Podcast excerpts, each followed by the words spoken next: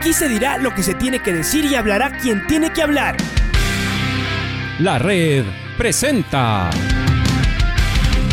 la charla del día a llevar una trayectoria que todo el mundo conoce, Carlos el Demoledor. Que la comunidad sepa de lo grande que fue Luis Chocho San Martín. Este año nuevamente jugar Copa Libertadores nos ilusiona mucho. La red. Los protagonistas lo dicen todo junto a los periodistas de la red. La camiseta más linda que me pude haber puesto en mi vida, ¿no? La camiseta de la selección. Los grandes clubes no priorizan competiciones, las disputan. En este año 2021 la selección se juega prácticamente su futuro. En donde estés y a la hora que tú quieras. Bienvenidos.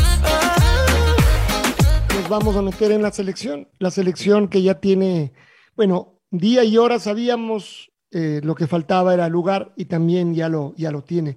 En esta recta final en la clasificación al, al Mundial de, de, Fútbol, que claro, de todas maneras, después de las noticias con las que amanecemos hoy, eh, uno empieza a pensar en eh, algunas incertidumbres que podrían llegar a haber. a propósito de la, de la guerra a la que hacía mención nuestro compañero Lucho Quirós. Veamos esto en qué, cómo sigue desarrollándose y en qué, termina. Pero bueno, eh, en principio tenemos que seguir avanzando y la selección se va a jugar hasta la ciudad de, Guayaquil después de venir desde Asunción del Paraguay. Uno entiende que ya luego de Asunción, eh, más allá incluso de nuestro resultado, pero de todos los resultados, me parece que ese rato ya debería confirmarse nuestra clasificación. Tal vez todavía quede otra discusión matemática de un montón de goles en el medio y haya que esperar hasta el último partido, los últimos partidos, no el último partido de la selección, sino de todas las otras, de algunas de las otras selecciones para clasificar. Pero bueno, vamos a ir seguramente paso a paso. Nosotros creemos que ya la clasificación al Mundial se ha conseguido. Pero preguntémosle eso al eh, señor Rodrigo Espinosa Villaquirán, Rodrigo es flamante presidente de la Comisión de Selecciones de la Federación Ecuatoriana de Fútbol. Y eh, pues precisamente como, como tal queremos hablar de algunos de estos temas de la selección ecuatoriana, de lo que está haciendo Francisco Egas, eh, que se fue a, a Qatar eh, y, lo que sabemos es que también fue empezar a, armar la logística que necesitará la selección ecuatoriana en el, eh, en el Mundial. Así que, Rodrigo, bienvenido. Felicitaciones, mucha, mucha suerte. Eh, de todas maneras, Rodrigo no es que acaba de llegar ni mucho menos ni a la selección ni a la Federación Ecuatoriana. Él es parte de este proceso y ha estado muy, muy, muy cerquita. Y yo quiero comenzar directamente preguntándole sobre esta decisión de cambiar de sede y de que el partido con Argentina se juegue en, eh, en, la ciudad de Guayaquil, en el estadio Banco Pichincha. ¿Cuáles fueron las razones y cómo se fue dando esto hasta que ustedes lo han hecho oficial? Bienvenido a la red, gracias por atendernos. Alfonso, eh, buenos días eh, a, quienes te acompañan y a quienes nos escuchan también. El tema del, del, de la, lugar en donde se jugaría el partido con Argentina eh, fue analizado en conjunto entre el cuerpo técnico y dirigencia y, me parece que, se tomó la mejor decisión. Eh, tomando en cuenta que, teníamos que jugar un partido en, en Paraguay, donde eh, seguramente el clima iba a ser muy parecido al de Guayaquil, eh, pensamos que tal vez no, no era la mejor idea subir de nuevo a la altura para jugar ese último partido, sino hacer lo que efectivamente se va a hacer, que es eh, quedarse un poco más de tiempo en, en, en Asunción, eh, trabajando, entrenando, y luego sí viajar a Guayaquil para eh, jugar ese último partido de eliminatorias. Aquí había varios temas y hay quien pensará todavía, pero nos falta todavía asegurar el, el, puesto en el, en el Mundial y no, no se refieren al quinto puesto, sino al cuarto como, como máximo. ¿Todavía hay que asegurarlo, Rodrigo? Eh, al, al, menos dirigencia, eh, cuerpo técnico y plantel, estamos eh, todos viendo como ese objetivo lograrlo matemáticamente ya en, Paraguay. Parece que no, no es el momento de, frenar ni de cambiar la velocidad, sino que vamos a, a pelear y a luchar hasta el final y ojalá eh, no solo podamos clasificar, sino podamos clasificar en la mejor posición posible. ¿Hay un tema económico en la decisión de ir a jugar en el estadio Banco Pichincha?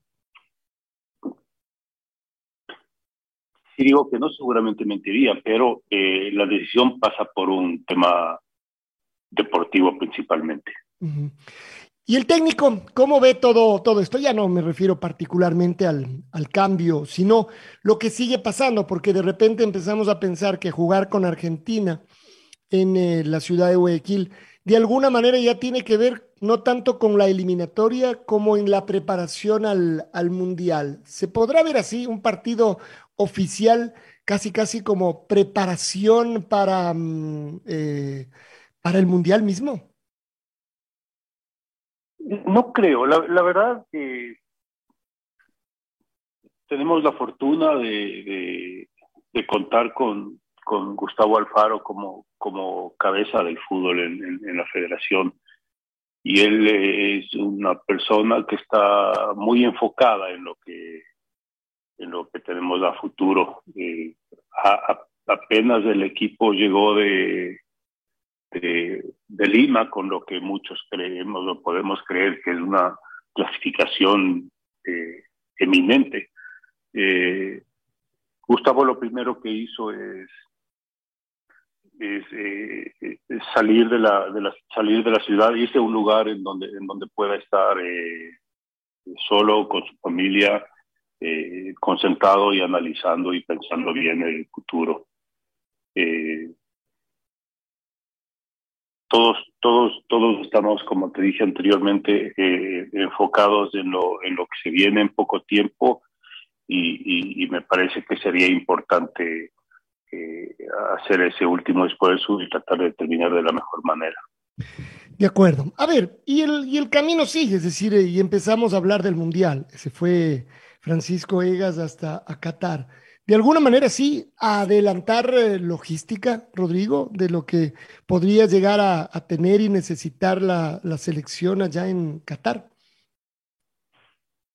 No sé si adelantar logística sería, sería el término sí tenía una, un par de reuniones, sobre todo protocolarias. Es, difícil, eh, eh, si bien no queremos eh, adelantarnos y pensar que ya estamos clasificados al Mundial, seguramente sí hay pasos que, que comenzar a, a, tomar, pero todos con los pies sobre la tierra y, esperando con, con, muchas ansias lo que se viene y finalmente sí poder llegar un día que podamos decir que estamos eh, clasificados matemáticamente. Algunas, algunas cosas se podrán adelantar, pero yo supongo que, vamos a, comenzar a caminar viendo eh, todo lo que significa eh, la preparación para, jugar un mundial, solo cuando efectivamente lo logremos matemáticamente. Hola Rodrigo, ¿cómo le va? Luis Quiero le saluda, buenos días. Em, y se empieza a hablar también de, de, partidos amistosos que se vendrán a futuro. Eh, ya han habido invitaciones, hay acercamientos también. Yo sé que ustedes como dirigentes y cuerpo técnico mantienen la prudencia de, no decir que estamos clasificados al Mundial, pero prácticamente estamos adentro. Eh, tendría que pasar una catástrofe para no clasificar. Pero ustedes ya empiezan adelantando también esto, conversaciones con algunas asociaciones, eh, ¿dónde deberían tener los partidos amistosos antes de noviembre, Rodrigo? Eh, eh, el tema de los amistosos ha estado siempre presente y, más allá del resultado que se dio en, en, en, Lima, donde podíamos creer que se podría lograr la clasificación matemática, o el resultado nos podía hacer pensar que esto iba a ser un poco más largo. Eh, el tema de los amistosos no es, no es fácil, entonces sí uno trata de, programarlos con, con, el tiempo suficiente, pero son ideas y proyectos que solo se cierran eh, varias semanas antes de los mismos. Entonces estamos hablando nosotros de partidos seguramente en, junio, julio, en septiembre. Eh, hay ideas, pero no hay nada en concreto todavía. Van eh, directo, la, planificación es que no se reúnan aquí, van directo a Paraguay. ¿Cómo está esto de para el primer partido de marzo, Rodrigo? Eso, eso lo están eh, manejando en Secretaría Técnica, eh, sobre todo analizando el tema de, de, los viajes que tienen que hacer los jugadores ecuatorianos desde el exterior y, y estamos a días de tomar de tomar esa decisión. Por lo general, eh, nosotros eh, eh, hemos logrado siempre que el, que el grupo se concentre un par de días antes de hacer cualquiera de los viajes para partidos de eliminatorias. ¿Es el momento oportuno de hablar de una renovación con el profe Alfaro o es muy rápido todavía? ¿Cómo lo analizan dentro de la comisión de selecciones? a, ver, Luis, yo digo, los, los, los existencialistas afirmaban que nosotros somos la suma de nuestras elecciones. Eh, y, a mí me parece que eso es una gran verdad. La, la posición actual de la selección ecuatoriana eh, es, es, justamente gracias a una suma de varias y acertadas elecciones que se han tomado. Eh, podemos comenzar con la de Gustavo Alfaro como, como director técnico de la selección mayor, o, o la de Gabriel Weiner como secretario técnico de la federación. O también entrar en la elección o en la designación o en la conformación que hizo Gustavo Alfaro de su, de su, cuerpo, de, su cuerpo técnico. Eh, en la selección del grupo de apoyo y auxiliares por parte de Federación Ecuatoriana de Fútbol, y aquí incluyo eh, a utileros, a cancheros, a, cocina, nutricionistas, a conductores, a varias personas valiosas que indirectamente son responsables de los logros que se consiguen eh, adentro de una cancha. Eh, luego, seguramente lo más difícil también es la elección del cartel por parte del cuerpo técnico. Entonces, no es casualidad, me parece que el lugar que ocupamos ahora eh, se lo ha labrado en base a trabajo, pero también en base a, decisiones acertadas. Y, me parece que a mí personalmente, como usted dice, eh, la primera gran elección que debemos tomar o que debemos lograr, podamos lo más pronto posible lograr que el, profesor Alfaro nos acompañe al menos cuatro años más. Le pregunto a Rodrigo Espinosa, dirigente y también eh, hincha del fútbol. Cuando empezó este proyecto, Rodrigo, ¿usted esperaba que clasifiquemos a este mundial? Eh, o porque el proyecto era a largo plazo, ¿no? La federación se trazó un proyecto a largo plazo. Porque era, tenían que eh, traer, venir nuevos jugadores, jugadores jóvenes, y tal vez si encontrábamos esta clasificación al Mundial de Qatar 2022, qué bueno, pero el proyecto ¿Iba o va más allá? ¿Usted confiaba en que se podía clasificar así, Rodrigo? Si, si retrocedemos, eh, lo que vamos a poder eh, seguramente afirmar es que la Federación Ecuatoriana de Fútbol, eh, en, esta, en esta serie de aciertos en las elecciones, tomó una en el camino con mucha presión y contra el tiempo, porque yo creo que llegó un momento en que teníamos que corregir o enmendar por lo que había pasado anteriormente. Eh, Luis, eh, la designación de Alfaro, eh, no sé si fue, si teníamos 60 días para trabajar para la primera jornada eliminatoria, entonces no era la mejor manera de comenzar y seguramente era muy difícil ilusionarse y pensar que íbamos a clasificar a un mundial, pero tampoco diría que descartaba totalmente esa posibilidad. Cuando, cuando se designa a Gustavo Alfaro fue por una serie de, elementos que se tomaron en consideración y, sí, seguro, nosotros estábamos pensando eh, eh, mucho más allá del Mundial de, Qatar. la última de parte para que venga el pato también. Y hubo mucha resistencia, Rodrigo. Tuvieron que lidiar también con esto, aguantar críticas, soportar eh, críticas a veces no constructivas, a veces que, que dañaban también al, al, cuerpo dirigencial y también al cuerpo técnico, y no se diga a los jugadores, ¿no? Fueron críticas a veces hasta eh, direccionadas políticamente, digamos así, Rodrigo, que tuvo que aguantar la gente de la federación, el cuerpo técnico los jugadores. Y seguro, y, si fuese, si hubiese sido otro nombre, y, iba a pasar lo mismo. Eh, eh, tengo mucho tiempo en el fútbol y estoy convencido que si es que uno quiere acertar en una elección, eh, y esto no quiere decir no respetar la opinión de los demás, uno tiene que concentrarse en, en, buscar las herramientas que permitan tomar una mejor decisión y eso no necesariamente es eh, buscar en redes opiniones o en medios de comunicación opiniones de, de medios, de prensa, de hinchas o de otros dirigentes. De, como, como se dio la designación, eh, eh, me parece que es el proceso ideal. ¿sí? Se analizó eh, una serie de nombres, a, a, pesar de no tener demasiado tiempo, se tomó el tiempo suficiente para estar convencidos de que esa era la mejor decisión. Y, y, y, y, son muchas cosas que se toman en cuenta. Y como digo, eh, no necesariamente lo, lo, que, lo que leemos en los radios, escuchamos en las radios o en las tribunas o, o, o lo que dicen los amigos. Es decir, eh, trabajar, buscar información y tomar la decisión. Estamos hablando con el señor Rodrigo Espinosa, eh, parte de la Comisión de Selecciones de la Federación Ecuatoriana de Fútbol. Buenos días, Rodrigo, qué gusto saludarte. Ustedes tomaron un riesgo, que yo no sé, pues supongo que era un riesgo calculado, y como bien decía Lucho, hoy nos tiene donde estamos.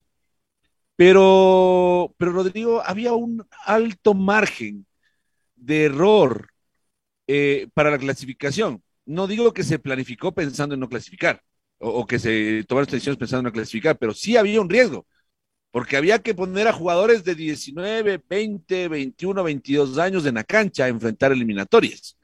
Ahora, que todo haya salido bien, bueno, es parte del mérito de, de, Gustavo Alfaro y de los muchachos que están en la cancha y como tú dices, de todas las decisiones que se tomaron.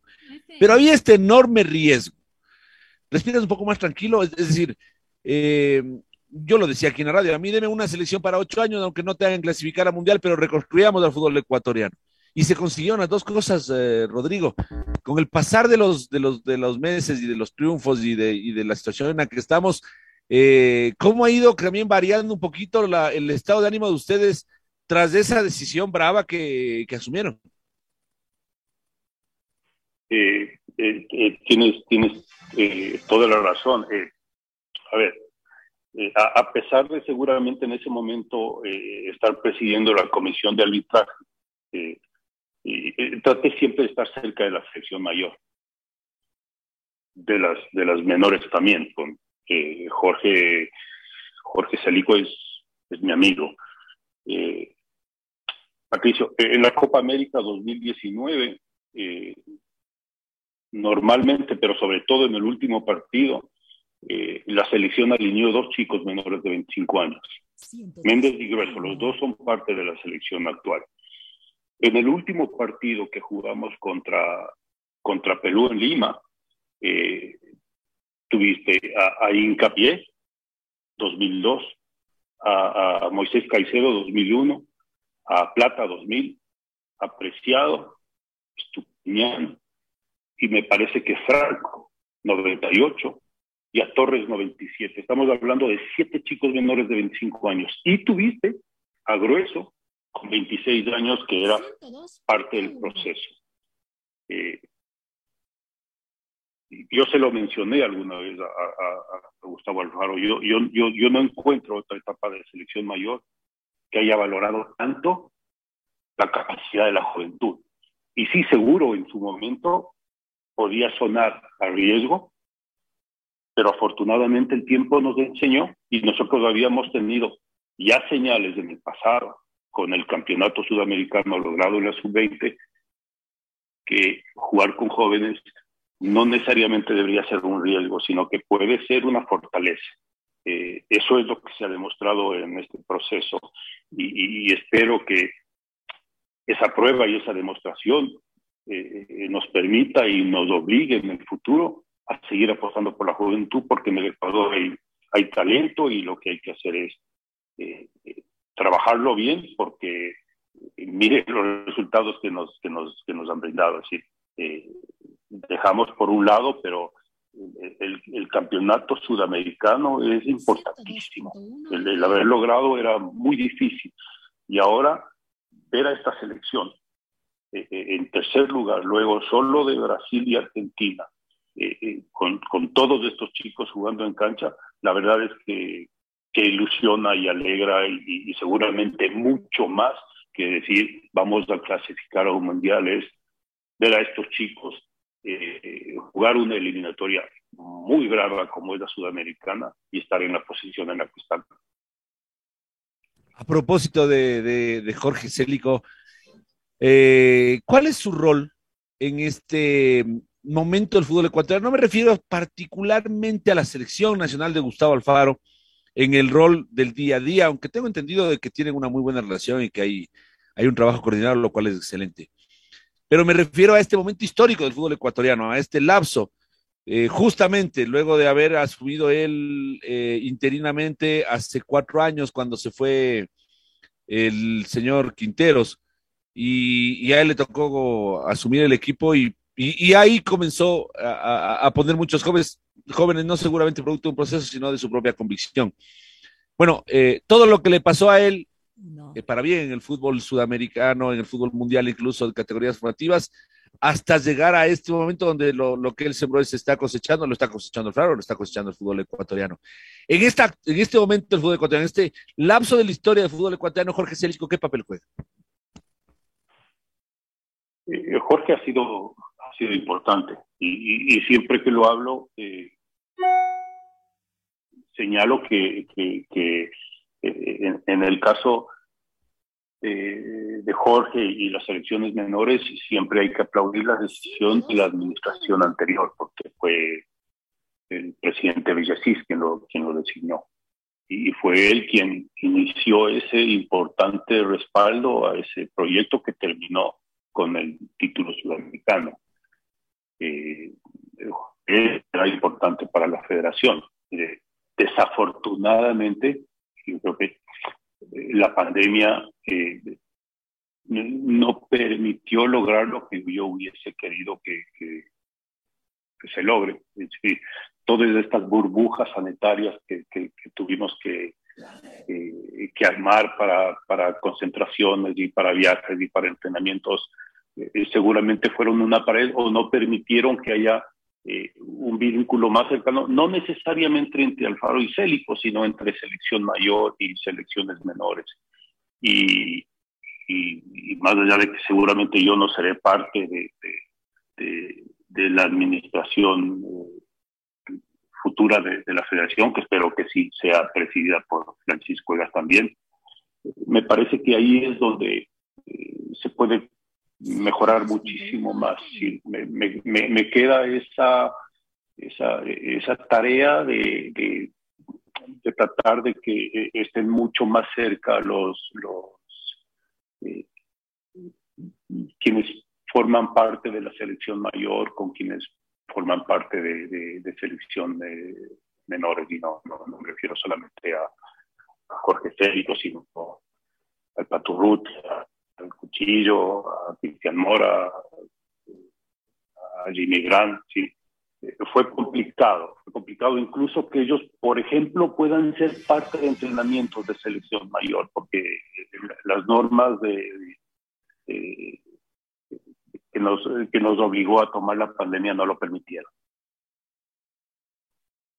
Y mezclo un poco la parte deportiva con la parte dirigencial el fútbol ecuatoriano tengo la, sensación, bueno, no tengo la sensación, está evidentemente y está demostrado que en, eh, que en el ámbito sudamericano, eh, y me animo a decir que incluso en el ámbito mundial, eh, tiene un espacio distinto al que tenía hace cuatro años. el señor Francisco Egas va a ser vicepresidente, primer vicepresidente de la Comebol, pero eh, dentro en general de la organización del fútbol sudamericano, varios dirigentes de, y varios profesionales de nuestro país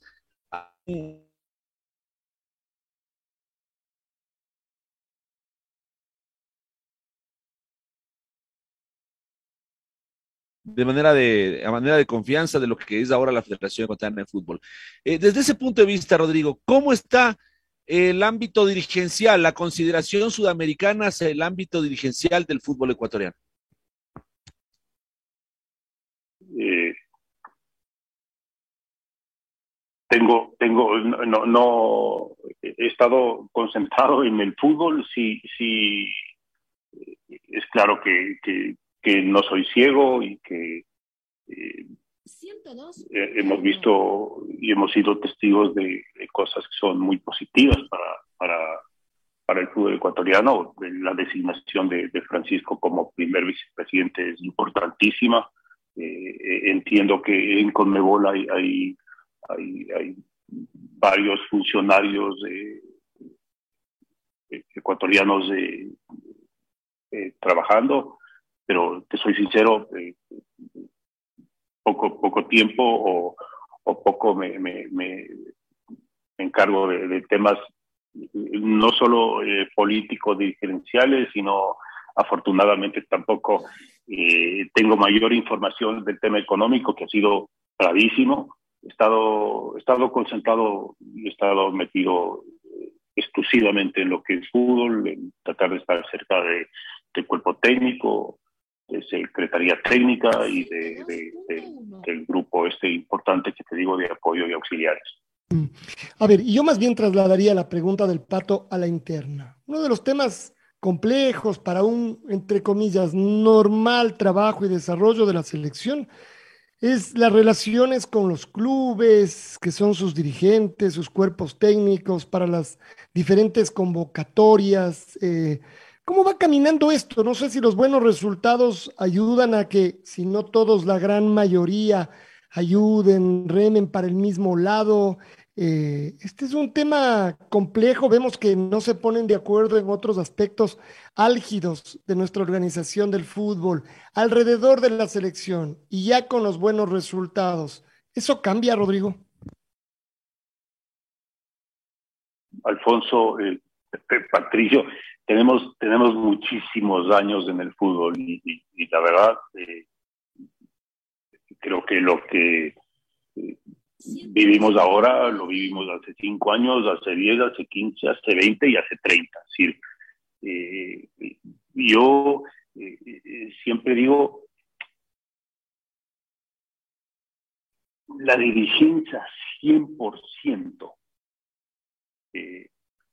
todos defendiendo una posición, yo casi no la he visto. Me, parece que se dio justamente antes de tomar la decisión de, de, los derechos de televisión y cuando se crea la Liga Profesional de Fútbol. Por muchas razones, ahí sí hubo un momento en que me parece que no eran 26, en ese entonces eran 24, si no recuerdo, presidentes de clubes todos, todos tenían exactamente la misma posición sobre un tema. Esto es difícil de lograr y, la verdad eh, me parece que, es, parte de, del trabajo el, ir tomando decisiones y el tratar que estas tengan el, mayor apoyo posible, pero sabemos que, que es eh, que es una utopía pensar que, siempre todos van a, van a estar de acuerdo con las decisiones que se tomen. Pero, digamos, va, no sé, otra vez por los buenos resultados, se van salvando cientos de obstáculos o al menos los que eh, no estuvieran de acuerdo guardan prudente silencio, al menos por ahora sí, sí, el rato que los resultados cambien, seguramente podrán volver al, ataque, pero, pero por ahora se puede trabajar o, hay que estar esquivando obstáculos todo el tiempo. Yo, yo no sé si más bien es que los buenos resultados permiten eh, que la cosa no sea más brava. si, si es que los resultados no fuesen los que se han logrado, eh, sería muy complicado. Pero no sé si los buenos resultados eh, ayudan a que cierta parte de la dirigencia cambie de opinión y apoye lo que no apoyaba anteriormente. Y, digo, acá, acá no hay buenos y malos, y hay, hay 26 clubes y 26 presidentes, y todos defienden, seguramente, los intereses de, su club y tendrán opiniones eh, con conocimiento, pues son dirigentes, la mayoría con muchos años en esto, todos tendrán derecho a tener una opinión sobre, sobre, sobre las decisiones que toma la Federación Ecuatoriana de Fútbol, no solo deportiva, sino también política dirigencial. Bueno, y después lo otro que quería preguntar es, eh, seguramente también, como ya siempre sabemos, los buenos resultados van, van ayudando a que las decisiones que se toman se vayan fortificando. ¿Cómo sientes que está esta organización alrededor de nuestras selecciones y en general en la parte organizativa del fútbol dentro de la Federación Ecuatoriana eh, de balompié, es decir, con su secretaría. El pato lo mencionaba Jorge Célico hace un rato y el papel importante que él cumple. Incluso a mí me, atacaba la idea de que en cualquier momento a lo mejor eh, Jorge se ve tentado para ir a dirigir algún equipo y, a lo mejor eh, deja a la, a la selección ecuatoriana y uno piensa y las estructuras, ¿cómo estarán? Dependerán de, de un hombre, de dos, eh, es una estructura sólida que puede ir cambiando de piezas. ¿Cómo sientes que esto, en el proceso finalmente exitoso, eh, va funcionando y tendría que funcionar hacia el futuro? Eh, una de las que yo considero fueron de las decisiones más acertadas fue el, contratar a Gabriel Weiner, eh, que ya todos conocemos quién es y que seguramente eh, podrá ser considerado como el, especialista número uno en eliminatorias sudamericanas del continente. Eh, es alguien que trabajó en cuatro diferentes países y que ha estado en los últimos cinco mundiales. Gabriel nos está ayudando con, con la Secretaría Técnica que cuyo el, objetivo de la misma es estructurar una oficina técnica que, que sea un apoyo para, para selecciones nacionales, no solo la mayor. El, Gabriel está eh, eh, trabajando para que cuando él ya no esté, o, el profe Alfaro ya no esté, o, o, Jorge Célico ya no esté, o el mismo Francisco ya no esté, la Federación Ecuatoriana de Fútbol tenga al menos una oficina eh, con la información eh, que ahora plataformas eh, o aplicaciones informativas te permiten tener y, toda la información que se va acumulando a través de las semanas, meses o años, o, los partidos de eliminatorias o de jugadores específicamente convocados a, partidos oficiales, a partidos amistosos, es decir, un centro de información eh, que sea la base de, el, apoyo que con el que cuenten eh, los que vendrán en el futuro, porque seguro eh, algún día será Alfaro, será Célico, será Llega, será, será, Weiner. Entonces, me, me, parece que ese, ese, ese fue un, un, un, acierto y, que permitirá que, quienes eh, vengan en el futuro al menos cuenten con ese apoyo eh, que les permita tener herramientas eh, para tomar mejores decisiones y, y esperar que tengan eh, los logros que se han logrado ahora eh, gracias al trabajo que ellos puedan también hacer. Una más de mi parte, Rodrigo. Eh, no, es, no es sorpresa no es noticia de que el fútbol ecuatoriano esté dividido. Eh, eh, diferentes criterios tal vez de la Liga Pro, de la federación, de los clubes, de dirigentes. ¿Lo ve difícil que haya unión en el fútbol ecuatoriano por el bien de, nuestra, de nuestro balompié? ¿No es hora de tener un puente eh, para limar asperezas, conversar, dialogar y que el fútbol ecuatoriano siga fluyendo, pero en unión? ¿Lo ve muy difícil o, no, Rodrigo? será que crecí, como le dije, cerca del fútbol y, recuerdo siempre eh, divisiones. Eh, será así en otros países también.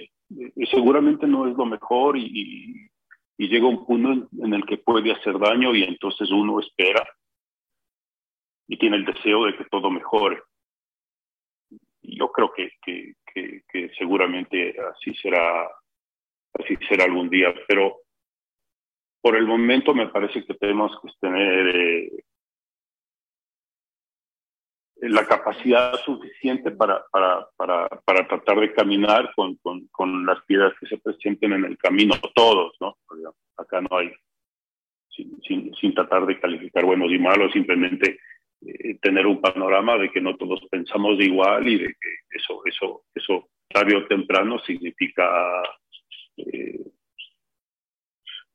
controversias más grandes o más pequeñas, pero, pero finalmente va a, ser, va a ser muy difícil que todos estemos de acuerdo en algo y todos empujemos siempre para el mismo lado. Y lo último sería preguntarle al presidente de la Comisión de Selecciones de la Federación Ecuatoriana de Fútbol, eh, debemos ir, preparando entonces ya nuestras maletas, eh, tener todo listo, nuestros pasaportes, empezar a ahorrar, no va a ser sencillo llegar a, a Qatar para ese viaje, es decir, y habría que preparar eh, todo, Rodrigo, para irnos.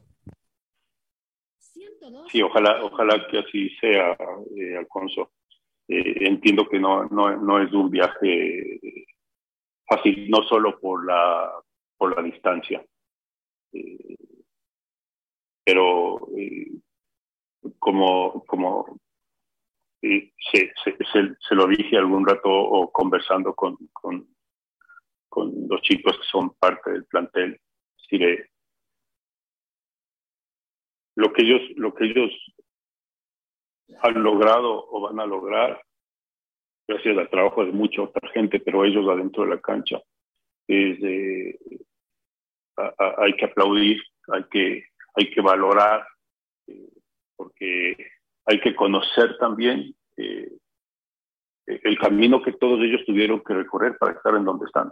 Eh, ahora, ahora que son famosos, eh, salen fotos de chicos de 9, 10 años. Ellos, ellos salieron eh, con esa edad de jugar, un desarrollo familiar que es el comienzo de todos los sacrificios que tienen que hacer para lograr estar en donde están. Es, es muy bravo, a veces de afuera eh, se ve todo lindo y el fútbol es una un deporte que apasiona y qué suerte que puedan eh, vivir y, ganar ese tipo de salarios jugando al fútbol, pero eh, estos chicos eh, lo que han logrado es, la verdad, es cuando uno está cerca y conoce cómo es, seguramente valora mucho más.